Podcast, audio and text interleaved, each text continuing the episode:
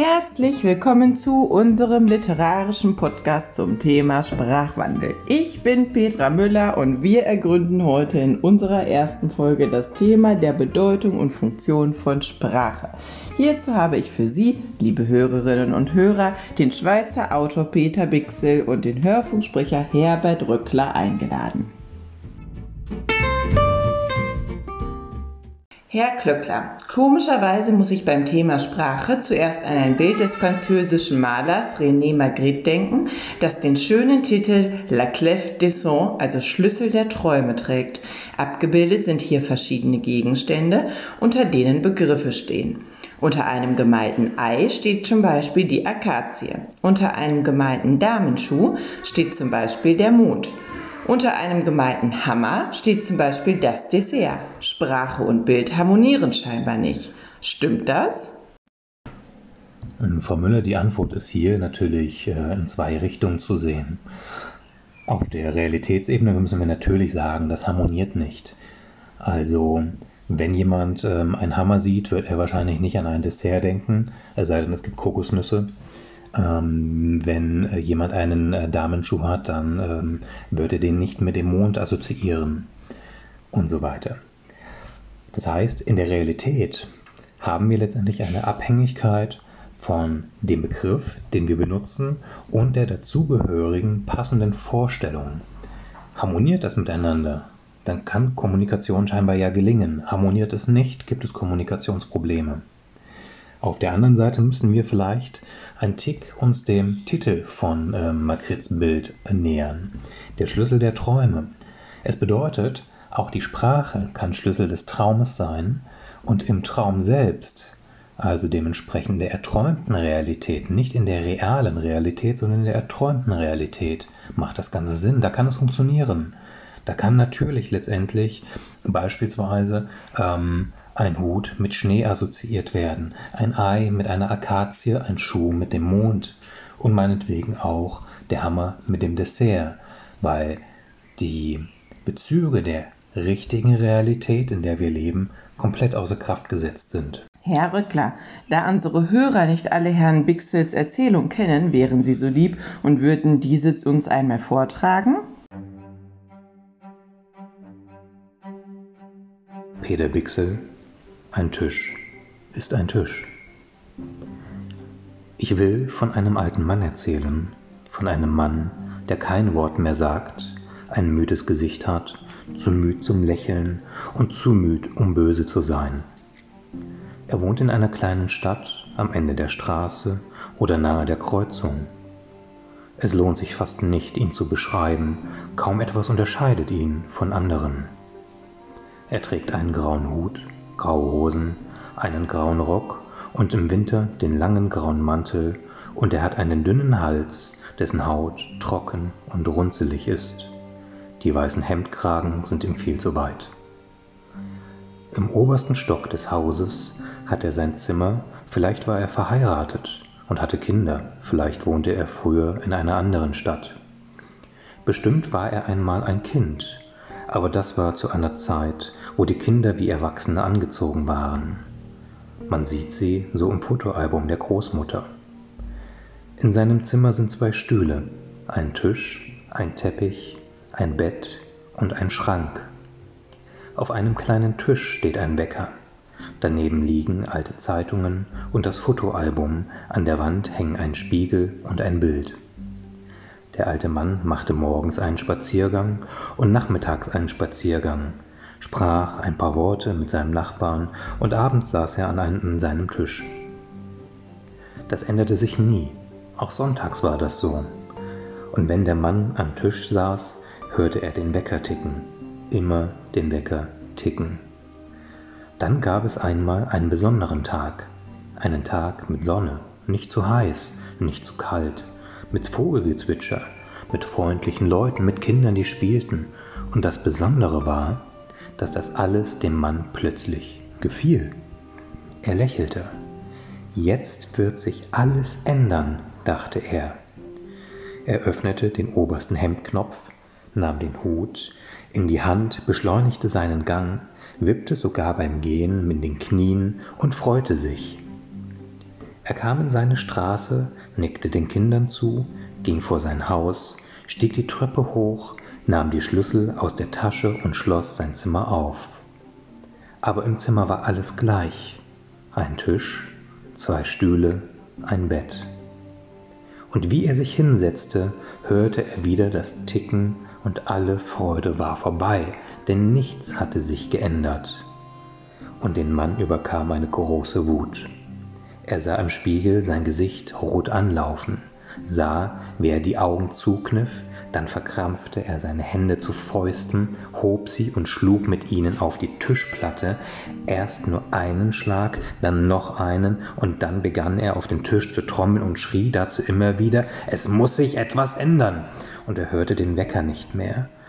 Dann begannen seine Hände zu schmerzen, seine Stimme versagte, dann hörte er den Wecker wieder und nichts änderte sich.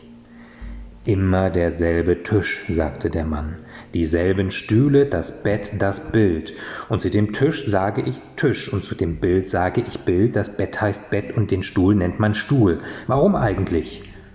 Die Franzosen sagen zum Bett Lit, zu dem Tisch Table, nennen das Bild Tableau und den Stuhl Chaise. Und sie verstehen sich. Und die Chinesen verstehen sich auch. Warum heißt das Bett nicht Bild? dachte der Mann und lächelte. Dann lachte er, lachte, bis die Nachbarn an die Wand klopften und Ruhe riefen. Jetzt ändert es sich, rief er und sagte von nun an zu dem Bett Bild. Hm, ich bin so müde, ich will ins Bild, sagte er, und morgens blieb er oft lange im Bild liegen und überlegte, wie er nun zu dem Stuhl sagen wolle, und er nannte den Stuhl Wecker. Hie und da träumte er schon in der neuen Sprache und dann übersetzte er die Lieder aus seiner Schulzeit in seine Sprache und er sang sie leise vor sich hin. Er stand also auf, zog sich an, setzte sich auf den Wecker und stützte die Arme auf den Tisch. Aber der Tisch hieß jetzt nicht mehr Tisch, er hieß jetzt Teppich. Am Morgen verließ also der Mann das Bild, zog sich an, setzte sich an den Teppich auf den Wecker und überlegte, zu wem er wie sagen könnte. Zu dem Bett sagte er Bild, zu dem Tisch sagte er Teppich, zu dem Stuhl sagte er Wecker, zu der Zeitung sagte er Bett, zu dem Spiegel sagte er Stuhl, zu dem Wecker sagte er Fotoalbum, zu dem Schrank sagte er Zeitung, zu dem Teppich sagte er Schrank, zu dem Bild sagte er Tisch und zu dem Fotoalbum sagte er Spiegel. Also. Am Morgen blieb der alte Mann lange im Bild liegen. Um neun läutete das Fotoalbum. Der Mann stand auf und stellte sich auf den Schrank, damit er nicht an den Füßen fror. Dann nahm er seine Kleider aus der Zeitung, zog sich an, schaute in den Stuhl an der Wand, setzte sich dann auf den Wecker an den Teppich und blätterte den Spiegel durch, bis er den Tisch seiner Mutter fand. Der Mann fand das lustig. Und er übte den ganzen Tag und prägte sich die neuen Wörter ein. Jetzt wurde alles umbenannt. Er war jetzt kein Mann mehr, sondern ein Fuß. Und der Fuß war ein Morgen und der Morgen ein Mann. Jetzt könnt ihr die Geschichte selbst weiterschreiben. Und dann könnt ihr, so wie es der Mann machte, auch die anderen Wörter austauschen. Läuten heißt stellen, frieren heißt schauen, liegen heißt läuten, stehen heißt frieren, stellen heißt blättern so dass es dann heißt, am Mann blieb der alte Fuß lange im Bett läuten. Um neun stellte das Fotoalbum. Der Fuß fror auf und blätterte sich aus dem Schrank, damit er nicht an den Morgen schaute. Der alte Mann kaufte sich blaue Schulhefte und schrieb sie mit den neuen Wörtern voll. Und er hatte viel zu tun damit. Und man sah ihn nur noch selten auf der Straße. Dann lernte er für alle Dinge die neuen Bezeichnungen und vergaß dabei mehr und mehr die richtigen. Er hatte jetzt eine neue Sprache, die ihm ganz allein gehörte. Aber bald fiel ihm auch das Übersetzen schwer. Er hatte seine alte Sprache fast vergessen und er musste die richtigen Wörter in seinen blauen Heften suchen. Und es machte ihm Angst, mit den Leuten zu sprechen. Er musste lange nachdenken, wie die Leute zu den Dingen sagen. Zu seinem Bild sagen die Leute Bett, zu seinem Teppich sagen die Leute Tisch, zu seinem Wecker sagen die Leute Stuhl, zu seinem Bett sagen die Leute Zeitung, zu seinem Stuhl sagen die Leute Spiegel, zu seinem Fotoalbum sagen die Leute Wecker, zu seiner Zeitung sagen die Leute Schrank, zu seinem Schrank sagen die Leute Teppich, zu seinem Spiegel sagen die Leute Fotoalbum, zu seinem Tisch sagen die Leute Bild. Und es kam so weit, dass der Mann lachen musste, wenn er die Leute reden hörte. Er musste lachen, wenn er hörte, wie jemand sagte, gehen Sie morgen auch zum Fußballspiel? Oder wenn jemand sagte, jetzt regnet es schon zwei Monate lang. Oder wenn jemand sagte, ich habe einen Onkel in Amerika. Er musste lachen, weil er all das nicht verstand. Aber eine lustige Geschichte ist das nicht. Sie hat traurig angefangen und sie hört traurig auf. Der alte Mann im grauen Mantel konnte die Leute nicht mehr verstehen. Das war nicht so schlimm. Viel schlimmer war, sie konnten ihn nicht mehr verstehen, und deshalb sagte er nichts mehr. Herr Bixel, in Ihrer Geschichte geht es ja um einen Mann, der die Begriffe austauscht und somit ein Problem erzeugt, denn die Begriffe passen nicht mehr mit den Vorstellungen, die man von ihnen hat, zusammen. Erläutern Sie uns doch bitte einmal die Bedeutung und Funktion von Sprache. Grüezi. Vielen Dank für Ihre Einladung. Excuse, wenn ich Ihre Frage nicht gleich direkt beantworte, sollte mit einer Anekdote starten. Wie Sie hören, ich komme ursprünglich aus der Schweiz. Und äh, sprechen wir an einer Grenze. Also, ich kam gestern in das Zimmer meiner Tochter. Und ich dachte mir nur, hey, was ist das für ein Puff? Ja, damit meine ich, dass es unaufgeräumt ist. Und ein Schafsäckel, was jetzt hier irgendwas Schlechtes denkt. Ja, Schafsäckel ist letztendlich ein Dummkopf. Ich fragte sich, hast du nicht eine Aufskizze machen von dem Online-Unterricht? Damit meine ich ihre Hausaufgaben. Ach, so wir sehen hier schon, dass alleine der Dialekt, ähm, obwohl es eine deutsche Sprache ist, zu Kommunikationsproblemen führen kann. Liegt das? Es sind verschiedene Gründe. Aber allgemein und als erstes können wir sagen, der Wortschatz einer Sprache beruht auf der Festlegung von Begriffen. Und zweitens, diese Begriffe bezeichnen Gegenstände, Tätigkeiten oder Eigenschaften. Und drittens, diese Begriffe werden von einer Sprachgemeinschaft geteilt. Und viertens, diese Begriffe rufen beim Hören eine bestimmte Vorstellung hervor, so dass Aussagen eines Adressaten verstanden werden können. Und jetzt kommen wir fünftens zu den Problemen.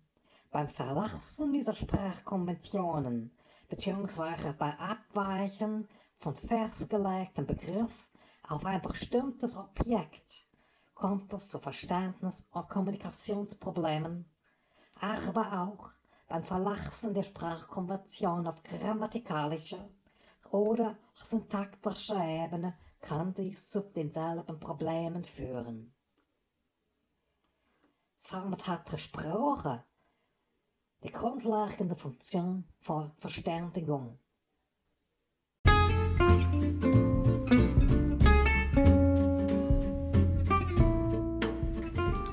Liebe Zuhörer und Zuhörerinnen, dies war ein Appetizer auf die kommenden Folgen, die sich unter anderem mit dem Sprachwissenschaftler Saussure, mit dem Thema Fachsprachen, aber auch der Sprachkritik beschäftigen werden. Haben Sie vielen Dank für Ihre Aufmerksamkeit und haben Sie einen guten Start in die Woche.